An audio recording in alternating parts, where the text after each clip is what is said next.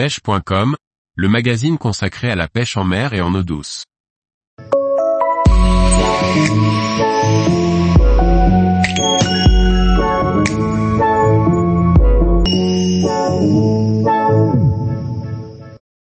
Pêche du thon rouge au leurre, trouver et aborder les chasses. Par Benjamin Le Provost. La pêche du thon sur chasse n'est pas si simple. Dans un premier temps, il faut les localiser sur une zone qui est immense, les approcher discrètement, mais assez rapidement et réussir à déclencher l'attaque avant de gérer un combat qui peut être long et violent. La saison de pêche du thon rouge au leurre en Bretagne Nord commence dès le début du mois d'août jusqu'à la date de fermeture administrative qui se situe aux alentours de la mi-octobre. Cette période correspond au retour de la fraie des poissons durant laquelle ils se sont peu nourris, voire pas du tout. Au début de saison, leur comportement très agressif fait qu'il est plus facile d'approcher les chasses et de déclencher les attaques. Plus la saison avance et plus ils sont difficiles. Certains diront qu'ils s'habituent aux pêcheurs qui les traquent pendant plus de deux mois. Après avoir choisi le bon matériel et constitué votre réserve de l'heure, passons aux choses sérieuses, comment traquer le thon pendant qu'il chasse?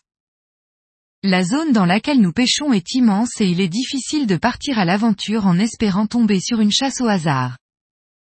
La première chose à garder à l'esprit, sans aucun doute celle qui m'attire le plus dans cette pêche, c'est le partage. Sans information, vous n'y arriverez pas ou très difficilement lors de vos premières sorties.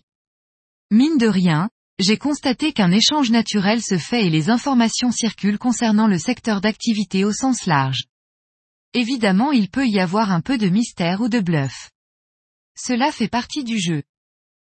Nous sortons régulièrement à deux ou trois bateaux et nous restons continuellement en contact téléphonique ou VHF. Cela permet de couvrir une zone bien plus importante et c'est sans doute grâce à cela qu'au cours de la saison 2019, j'ai toujours réussi à piquer au minimum un poisson par sortie. Ceci dit, même en ayant des indications sur la zone, cela reste vaste. Nos meilleurs alliés sont les oiseaux, une aide précieuse dans ce cas. Ils sont présents sur la très grande majorité des chasses et sont visibles à plusieurs kilomètres pour les yeux bien affûtés. Si vous trouvez des oiseaux qui plongent ou picorent à la surface, c'est qu'il se passe probablement quelque chose dessous. Le thon est un poisson qui a besoin d'une grande quantité de nourriture. A fortiori, il se trouve dans les veines de courants riches en poissons fourrage. Les courants chauds sont porteurs de nourriture ce qui attire forcément les prédateurs. En s'intéressant aux cartes des courants, de salinité et de température de l'eau, il est possible de cibler des zones à prospecter. Retrouvez en bas de page le lien vers le site marque.ifremer.fr que j'utilise pour obtenir ces données. Sachez enfin que l'activité varie au fil de la journée.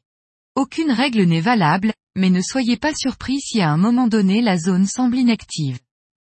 Cela peut se déclencher quelques heures plus tard. Une fois la chasse repérée, il faut s'y diriger rapidement en prenant en compte plusieurs paramètres. Je distingue deux types de chasse.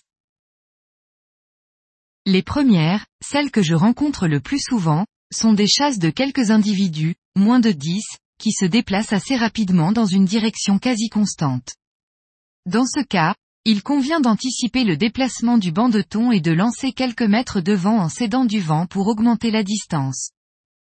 Un sens de déplacement de la chasse deux sens du courant pour la dérive du bateau trois directions du vent pour favoriser les lancers vent dans le dos.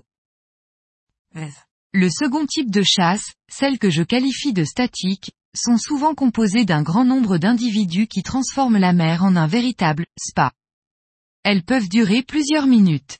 Dans ce cas-là, nous avons forcément tendance à lancer directement au milieu, au cœur de l'activité. Cependant, Sachez qu'au centre de celle-ci la concurrence est telle que votre leurre peut passer inaperçue contrairement à l'extérieur où la concurrence est moins importante. Vous augmentez alors vos chances de capture. Enfin, le moment où la chasse se calme et que tout s'arrête est sans aucun doute le plus prolifique pour déclencher une attaque, car la concurrence est bien moins importante également. J'ai pu constater certains jours que le taux de réussite était plus élevé sur une chasse avec peu d'individus plutôt que sur les chasses bien plus importantes. Vous l'aurez compris, il est utile de sortir à plusieurs bateaux afin de couvrir la zone la plus grande possible pour trouver les chasses de thon.